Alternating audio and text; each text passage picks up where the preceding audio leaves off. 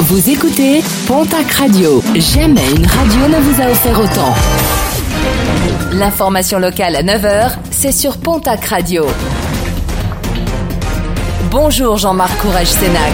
Bienvenue à vous. Appel à la prudence sur les routes. Ces derniers jours, plusieurs accidents graves, dont plusieurs mortels, ont été déplorés sur les routes gersoises, landaises et béarnaises. Dernière en date hier où un jeune homme de 19 ans a perdu le contrôle de son véhicule avant de percuter un platane. Un accident survenu sur la route d'Orthès à hauteur de Mouscardès dans les Landes. Blessé à la tête et au poumon, son pronostic vital est engagé. Toujours sur la route, grosse opération de délestage d'un camion à Panassac dans le Gers. Un camion bloqué sur une route beaucoup trop petite pour un semi-remorque.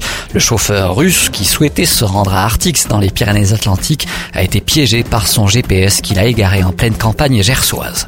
Les décisions pour la rentrée scolaire 2019 arrêtées dans les Hautes-Pyrénées après consultation des instances paritaires.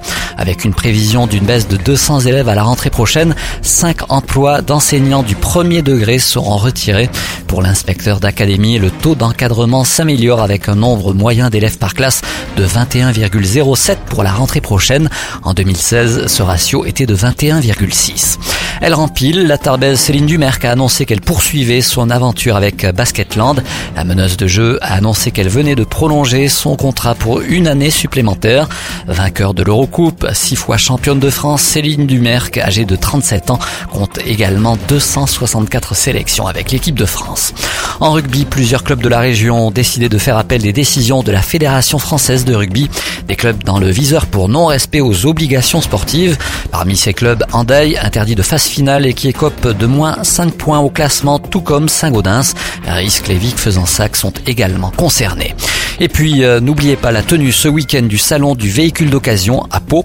Dès vendredi et jusqu'à dimanche, les concessionnaires de la région vous proposeront plusieurs véhicules et à toute gamme de prix.